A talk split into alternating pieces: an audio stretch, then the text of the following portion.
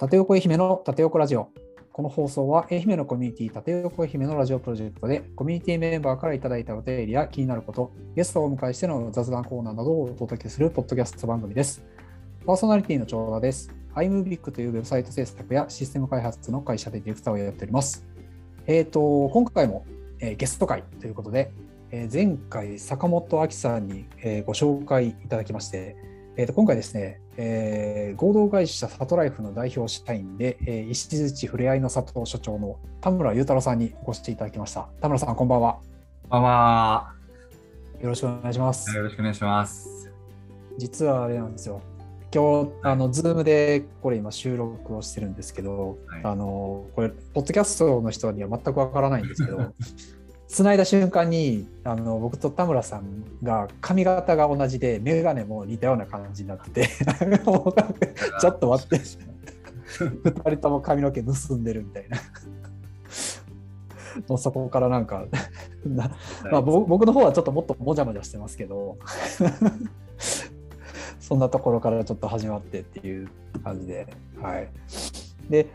えっと、前回、まあ、坂本さんご紹介いただいたのが、えっと、ダイスプロジェクトで、あえーはい、伊豆市ふれあいの里で、えーなんかちょっと利用されて、第2でそこから。回ダイスの会場だったんですよ、うちのキャンプ場が。まあ、その時に、うんうんはい、ハッキーさんがいらっしゃってて。でまあ、ダイスプロジェクトの内容が、まあ、結構自然に関することだったので、あー。まあ、テーマがですね、まあ、それでお話したりとかうんうんして、で、まあ第、えー第3回の時は僕は、事務局で入ってたので、まあ、そこでも、はい。お会いしてて、しばらく会ってなかったんですけど、突然、う んそうね、全くお声掛け一切なしで、突然やってきました。はい、でまあコラムを僕もちょっとあの田村さんのコラム拝見してたんであのなんか一軒家のお話していいあって言ってあ,、多分この人だったら声かけたら大丈夫だなって勝手に判断して、判断の通りです。はい、こいつそうだ。っていうのでお越しいただいたという感じですね。でまあ今日はですねあの、まあ、何の話をしていきましょうかっていうところなんですが伊勢市ふれあいの里でい。ろいろこうキャンプとか展開されてる中でこう子どもキャンプ、はい、そうなんですよ。子供キャンプが今もう僕の中で激アツで 一番 かなりの力を注ぎ込んでる、はい、事業いうんですかね。はい、はい、そうです。子どもキャンプって何なんですかね、子供キャンプは子供を、えっと、小学校3年生から6年生の子供25人ぐらい、フレンの里に集めて、で子供だけでえー2泊3日ぐらいの里に泊まりながら、まあ、子供たちの思うようなこういうのやりたい、こういうのやりたいって自然体験を、とにかくまあスタッフと子供と一緒に2泊3日やっていこうっていうキャンプをやってます。はいはいまあなんかえっ、と、そうか子供だけでキャンプをするだけでっ。ていう。うん、でおと大人はいろいろそこでついてなんかお手伝いするというか。そうですね、まあ、スタッフが10人ぐらいあの子供キャンプのスタッフで入ってるんですけど、まあ、かなりその自然の知識とか専門性に長けたスタッフ10人ぐらい入って、はい、もう子供たちと一緒にめちゃくちゃもう大人も子供になって、こうやって楽しむんだぞっていう、こんな学びがあるんだぞっていうのを子供たちに見せながらうんうん、やってます。結構プログラムをなんかこれをするあれをするって決めてなんかやるような感じなんですか？そうじゃなくてですね、結構その子供キャンプ、流派が、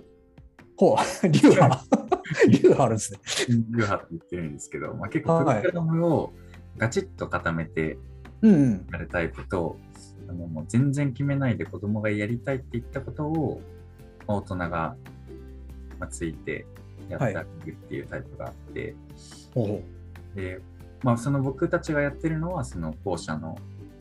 フリーのタイプ、うフリースタイル。フリースタイル、今流行りのフリースタイルで。はい。やっていて、まあ、子供たちが、まあ、工作で、例えば、そう剣作りたいとか盾作りたいとか言ったら、あ、じゃあ剣と盾とか、じゃあ一緒にどうやったらできるかっていうのを、はいまあスタッフが一緒に考えながら作っていくっていうスタイルでやってます。あなんかあれですよね。僕だったら今だったらその火起こしやってみたいとか、はい、あそうそうですね。もうそういう子もいるんでよしじゃあ一緒にやってみようかっつって火起こしやりたい子みたいなはい何人か集まってきてやるぞ感じでえ結構子供って何言い出すか分かんないじゃないですか。そうなんですよ。それが結構、まあ、事前準備してる時はめちゃくちゃ怖くて、なんか急に 城とか作りたいって言われたらどうしようみたいな。あ、でも秘密基地作りたいとかあるかもしれない。すごい考えたんですけど、うんまあ、まだその、えー、と冬2月、2月、12月の26から28で初めて第1回をやって、うん、その第1回の間では、まあ、そこまで突拍子もないのは ちょっとほっとしてるみたいな。でこ子供たちはなんかこうだどっかの団体のとかっていうんじゃなくてもう完全に。でもう県内の小学校3年生から6年生を、県内に限らずです、うん、もう広く募って、はい、行きたいって言った子たちを、はい、集めてます。うん。そういう形でやってるところも愛媛ではやっぱりあんまりないんじゃないかなと思います。どっかの団体の中でとか、その自治会の中でとかっていうのはよく見かけますし、うちのキャンプ場を使ってくださることもあるんですけど、もう本当広く募って、で、しかもかつフリーでやってるとか、ほぼ愛媛ではなかなかなくて。あでなんかこう例えば僕も子供いますけど、はい。参加させるってなったらある程度こう中身知ってたりしないとそうですね。ちょっとやっぱ怖いと怖いというか、うん、なんか何するんだろうみたいな やっぱ分かんないとみたいなところあると思うんですよね。それ結構課題ではあるんですけどどう伝えででもここの子どもキャンプが、はい、まあ、今すごい熱いっていうあの、はい、話されてましたけど実際こうやってみ、まあ、第1回この、去年年末に、えーと実際されてみてあのなんかこここすなんかめちゃくちゃ自分の中で、はい、よかよかったというか実際やってみてよかったっていうところがあったっていうそうですね、ね、もう総じてめっちゃ良かったんですけどもやっぱり、まあ、全員不安だったんですよ最初。やる方も。大丈夫かなみたいな。子供たちも初めて来る、うんまあ、大人も初めてのことだし、うん、でもやっぱ最後終わった時にもう5泊ぐらいあったらよかったのにみたいな。みんな正直言うぐらいめちゃくちゃ本当思いっきり楽しめて大人も子供も。でもまた来たいっていう人たちばっかりで終われたっていうのがまずめちゃくちゃ嬉しかった。もう僕はもう本当泣きそうで。なんか子供たちとしても最初だってそのあれですよね。なんか別にみんなキャンパーってわけでもないでしょうし、はい、泊まり自体が初めてっていう親のいないところで泊まるっていうこと自体が初めてっていうのあ、まあ、確かに多いでしょうね。はい、なので、はい、そうですね。最初とか子供たちの緊張感とかもすごかったんじゃないですか。すごすごいですよ。写真とか見るとなんか眉間にものすごい 一歩も動かないみたいななんですけどそんな子がもう2泊3日の最終日に僕のことを踏みつけて喜んでるみたいな。夜ももう眠れない眠らないみたいな。ぐらい思いっきり遊んでくれてたのが本当に嬉しかったですね。そういうふうな子供キャンプってこう ななんでそんなまたこう、はい、子供キャンプっていうなんかジャンルというか、はい、こう普通に今キャンプはまあ最近すごく流行ってきてるとは思うんですけどもそう、ね,、そうじゃなくてなんかあのあえてそういうプログラム化してやろうと思ったきっかけというか。そうですね、きっかけはですね、えっ、ー、と、まあ、12月にキャンプ、キャンプ開催したんですけども、その前の3月ぐらい、9ヶ月前ぐらいに、まあ、岐阜の方で子供キャンプをやってる人が、まあ、たまたま西条に来てくれて、で、その時に話をして、あ、ここのキャンプ場だったらもう子供キャンプやったらいいじゃんみたいな、そそのかされて、あ、それ、いいみたいな。僕がフライのそこに初めて来た時に、そういうなんかみんなでこうここのキャンプ場をもう3日間とか1週間とか使って、うんエリア遊び尽くすなんかをこう作り上げていくっていうのをすごいやりたいなってふわっと思ってて、それが子供キャンプとがっちり、あ、こういうことをやりたいってハマって、それでもう一気にやっていこうって動き出しましたね。うんあと、それがまあきっかけ的なところで、うんあともう一個あって、はい。僕はこっちにもともとその移住してきたきっかけみたいなのは、うん。こう、まあ、自分のキャンプ場があるみたいな限界集落がすごいなんか楽しい遊び場なんですけど、まあ、人間どんどん減ってってそうですね。限界集落です。続いていかないってなってそれもまあ何ができるかわかんないけどなんとかしてみたいみたいなうん気持ちで結構飛び込んできたので、まあ、そこに対してもいろいろこうキャンプ場の運営だけじゃなくて空き家を使ってみたりとかうんあと、まあ、竹林とか整備してみたりとかうん。うんいろいろやってみたんですけどなんか知れば知るほど物事がちょっと壮大すぎて自分じゃ何もできねえみたいな。気がついてしまって、これはまあ自分が一人でやるより、やっぱり一人でも多くの、まあ、次のこう世代を担う子供たちですよね。子供たちに、もうこの山で楽しい経験をしてもらって、で、大人になった時にその経験を思い出して、こう、そういうのを助ける仕事についてくれたりとか、うん。そういうのを見かけたら寄付してくれたりとかっていう、そういう大人になってくれる子供たちを一人でも育てていった方が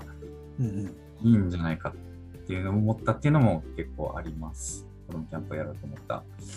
うっていうっていうことは、なんかその田村さんご自身もそういうなんか原体験みたいなのがはい。て、なんかその山で、えっと、なんか小さい時ずっと遊んだりとか、あそういうのがあったんですか？そうですね。僕も、まあ本当に小3だったか4だった頃に子供キャンプみたいな、本当それこそうんうん。その時はもうプログラムがっちりのやつでしたけど、参加して、でまあ、僕、新潟出身なんで、新潟のスキー場とかある山奥のうん、妙高とかに連れてかれて、好き。えふふそれい季節いつですか？あいや季節は夏ですよ。あ季節夏。冬だったら結構もうなんか生きるか死ぬかみたいな。だったんですけど、まずそれがめちゃくちゃ、本当記憶に残ってて、うん。その時、その時僕初めてその満天の星空みたいなのを。ああはい。ハイキングしたりとか、で結構楽しかった思い出も残ってるし、そうじゃなかった思い出も結構、割と鮮明に、たったの2泊3日ですけど、なんかうん。めちゃくちゃ残ってて、で、それがどうこう自分に影響を与えたかっていうのはよくわかんないですけど、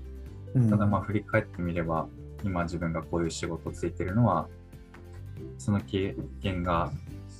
あったかあったから限定ではないですけど、うん希望になってたのかなっていうのはすごい思います。うん。なんかあの縦横の,、あのコラムで書いていただいてたところで、あの新潟あ。生、まれ新潟育ちから、まあ、東京に帰ってられてはい。で大学で東京出られたんですかね？あ、そうです。新潟から大学で東京に出て、うん。で、まあ、4年間部活、バスケットボールをずっとやってて、はいはい。で、部活やってると本当、週5回練習があって、でその残りの週2日も結局筋トレしてたりとか、勉強どこでやるんですか？1ミリも入る余地がなかったんですけど、まあ、その結果、まあ、その結果ですかね、まあ、言いようによりますけど、その結果見事にもう1年遊ぶ権利を獲得しまして、優先順位がね。得して、その1年で、なんか何しよっかなと思った時に、うんうん。やっぱり僕はなんか自然のあるとことか、近海集落とか、実際に見てみたい、行ってみたいっていう気持ちがあったんで、うんまあ自転車で日本を回る旅をしたりとか、うん1ヶ月ぐらい新潟の300人ぐらいしか住んでない島で滞在させてもらいながら地域の人にいろんなこと聞いたりとか、いうことをやってました。で、その時に、まあやっぱめちゃくちゃ、いやー、臨海集落、もう、その使ってない立派な空き家とか、はいはいはい。放置されてる畑とか、うん。そういうのがもう、でもさ、宝物じゃないかみたいな。こんなんもう遊び放題じゃんみたいな。ああ、なるほど。そそれが 田村さんに遊び道具に見えたんですね。そうですおもちゃいっぱいある、行きたい、使い合わせてくれ、すごい思って、で、まあ、いつかは、まあ、いつか、そのい、あの、遠くの先ではないですけど、いつかはまあ限界集落で、うん。そうもうおもちゃ使いながら、地域の人たちと一緒にやっていきたいなっていうのは思ってたんですけど、うん。まあ、そこからの話はあの縦横コラムにそうですね。あのコラムに書いてある内容でちょっとあのまあありますけどねて。就職してでやっぱり違うみたいになってうん。一回集落どこか行けるとこはないか探してでたまたま巡り合ったのがこの今のキャンプ場のアクセスがいないみたいな話限界集落を探してたっていう。俺が行く俺が行く限界集落はどこだみたいな。人を探してるところはないかみたいな。そしたら愛媛が、縁もゆかりもなかったんですよね。もゆかりもね、知り合いも一人もいないし、自転車で通った時も何もないなって、西条通過したところだったんで、ああ、そう、西条通過さされたんですね。通過したんですよ。でも、はいはい何もないなと思って、まあ、そうっすね。そうっすねって僕が言うてもあれですけど。もう調べてないからそれは何もないんですけど、うんうん。スルーしたところにまさか行くとは。で、それで、えっと、こっちに移住されたのが、でえっと2019年の4月なんで、うんうんうんもうすぐ3年になります。ですね。この4月に移住されて、で、えっ、と、最初は何何されてたんですか？あ、そうですね。まあキャンプ場をまあ引き継ぐっていうのがそのメインの目的だったんで、最初の1年は前、そこのキャンプフレの里をやってた代表の人にいろいろ教わったりしながら、まあ、会社作ったりして、でキャンプ場引き継ぐ準備をして、で、えー翌年ですね、翌年2020年の4月から、うんじゃあ、引き継ぎということで、自分が作った会社で、フレの里引き受けて、運営を、はい、スタートさせました。うんうんとこうし2020年4月っつったら、ココロナそうなんです。があれですよね。もう、えらいタイミングですよねち。ょうどその、あの、もう1月だったかな、2月ぐらいに。そうそうそうそうそう。あのねちょちょうど、そう、ちょうど、えっと、2020年の1月とかに、はい。縦横愛媛の名前、名前自体が縦横愛媛っていう、なんか正式名前ついたの多分その頃やったと思うんですけど。で、そうなんですよ。で、でその頃に、あの、サイボーズさんで、はいあの、なんかあ、アイデアブレスト会かなんかそういうふうなのやっうんで、で、プロジェクトがいろいろ立ち上がって、で、よし、いろいろやっていこう。いや、でもなんかコロナがちょっと騒ぎ出してるで、みたいな頃やったんですよ。なるほど。ちょうど、ちょうどマスクしてる人がちらほら出始めたみたいな。ー、なるほど。いやー、ほんと、まあ、テレビ、フレの里でテレビ見てて、まあ、前の代表の人と、いやー、クルーズ船大変だよねみたいな、話してたやつが、猛威を振るって、まあ、4、5、6、自分が引き継いで4月、5月、6月、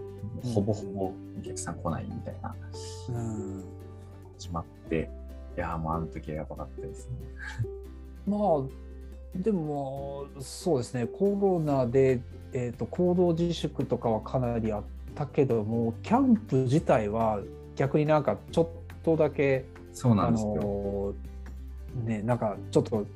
ディスタンスはい。保ってるしみたいな、4、5、6はもう本当にもう未知のものコロナに対してとにかく自粛するしかないみたいな、はいはいはい。誰も動かなかったんですけど、なんか7月ぐらいから、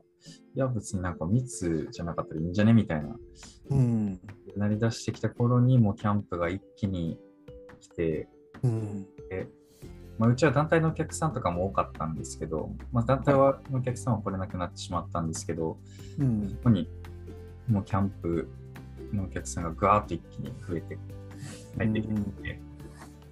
それでなんとかあの今日今ここに私の体が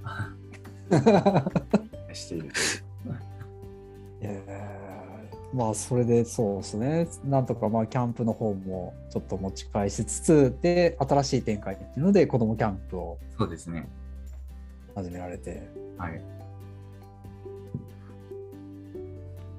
こう子どもキャンプこれからこうまあどんどんこう展開していこうっていう感じですけど。はい、そうなんですよ。子供キャンプは、まあ、冬が第1回だったんですけど、まあ、子供たちが休みの春、それから夏、まあ、あとそれぞれの季節にまあ2回ずつぐらいできたらいいなっていうのはすごく思ってて、まあは、冬のキャンプももう結構秒で24人埋まったので、マジっすか？そうなんですよ。えでもそ結構そそこがなんかすすごいなと思うのがそのえっ、とまあ子どもキャンプなんかこう過去にはい、なんか何回かやっててでなんかこう期待感がある中で、えー募集かけて24人すぐにみたいなやったら結構わかるんですけど、うん。第1回目じゃないですか。そうなんですよ。そこで24人速攻で埋まるってなかなかすごいことやなと思うんですけど。それはもう本当に、もう僕だけじゃなくて、そのフライの里ってキャンプ場はもう30年近く以上続いてるキャンプ場なので、ああここを、はい、愛用してくださってる方とか、うん。この場所だったらこうこううん楽しいことがあるんじゃないかって思ってくださってる方がもともといたりだとか、ああとは、うんまあ、僕が子供キャンプ、まあ、愛媛県内のお手あの、まあ、お手伝いに行ったところの方がまあ集客手伝ってくれたりとか、ーうん。まあ、結構いろんな、そうですね、うん、広くじゃなくてこう深く突き刺さってくれる人が結構いらっしゃったので、その方々がもう子供を送り込んでくださったような感じです。あーだからやっぱたただただなんかこう施設として運営するっていうだけじゃなくてはい。なんかいろんなところとつながったり、まあ、それこそあのダイスプロジェクトあ、とかっての。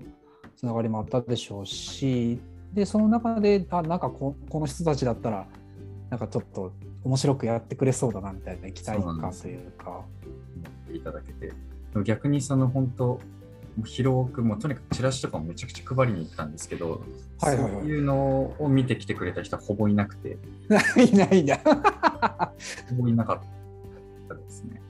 ショックだったんですけど、あやっぱりなんか、広く認められるものを、いやーそうですね。むず難しいっすよね。ちなんか、うん、なんかなう 結構しょんぼりしますよねそれなんですけどいやー広告って難しいな。4人の中の5人ぐらいは、その公民館、地域に公民館があるんですけど、うん。公民館の主事の方にチラシこういうのやるんですけど見せたらうん。お孫さんに見せてくださってですごい興味持ってくれて、その子が友達4人集めて一気に5人えみたいな、もうそういう感じでこう集まってくれたところは結構大きいで、ー、ああ、人づて強いな。強いですよね。じゃああれですね、春、春の募集はいつ頃から開始されるんですか？その話めっちゃしたくて、はい。いうですね、えっと、2月の5日から募集を開始しして、おもうすぐや。めっちゃすぐ。募集、えっ、と、募集じゃない。開催は3月の26、27、28の2泊3日ですね。さあ、これ、あれですね、配信を、はいまあ、そんなにあの時間かけずに配信するはい。予定ではあるんですけど、はいあのいいいい、まあ、すみません、でもそんなにあれなんですよ。あの実は、ここで言っちゃうのもあれなんですけど、再生回数そんなにめちゃくちゃ多いわけじゃないんで。まあそれこそあの私、僕も一回一回も聞いたことないっていう。そうそうそうそう そんなもんです。まあ、あのそうですね、少人数の人たちに深く刺さる感じでなればいいかなっていう。なんか、お子様いらっしゃる方、刺さってほしいな。そうですね、ぜひ。じゃあ、まあそんなところなんですけど、えーっとですね、ちょっとそろそろいい感じの時間になりつつあるんですが、えーっと、お便りが、えーっと、2通ほど質問、あの田村さんに来てましてですね。そうなんですか？はい。えーっと、まず1つ目がですね、ラジオネーム T8 さんから、はいえー恥を捨てる方法を教えてください。恥を捨てる。恥を捨てる方法を教えてください。T8 さん、そんな。恥を捨てる方法ですか？はい。なんだろなんかそもそも恥ずかしいっていうのが、う。いや、ありますあんよ。恥ずかしいっていう気ああり持ちます？あります？すごくあるんですけど、はい。でもある時に僕はもう5歳児から精神が進化してないんじゃないかっていう。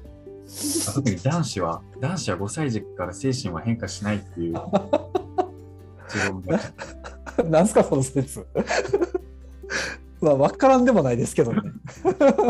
気持ちはわかりますけど。5歳とか70とかになってもなんか官庁とかややってるじゃないですか、もう。いや、やって、い やいや、感情はしてない。まあ、でも逆に、逆になんかこう、いよく言うのが、なんなんですかね、大人になって、その後こう老人になるにつれて、だんだんまた子供に戻っていくみたいな話はありますけど。まあでも男子は基本そう、男子限定になってるかもその時にその何をその格好つける必要があるのかっていう、ああ、かっこつけてる方がかっこ悪いみたいな。そうなんですよ。もう思いっきりもうやりたいように、どうせ5歳なんだからっていう。どうせ5歳だから5歳と何百ヶ月みたいな。そうなんですよ。思い始めてから結構、いろいろ、はい。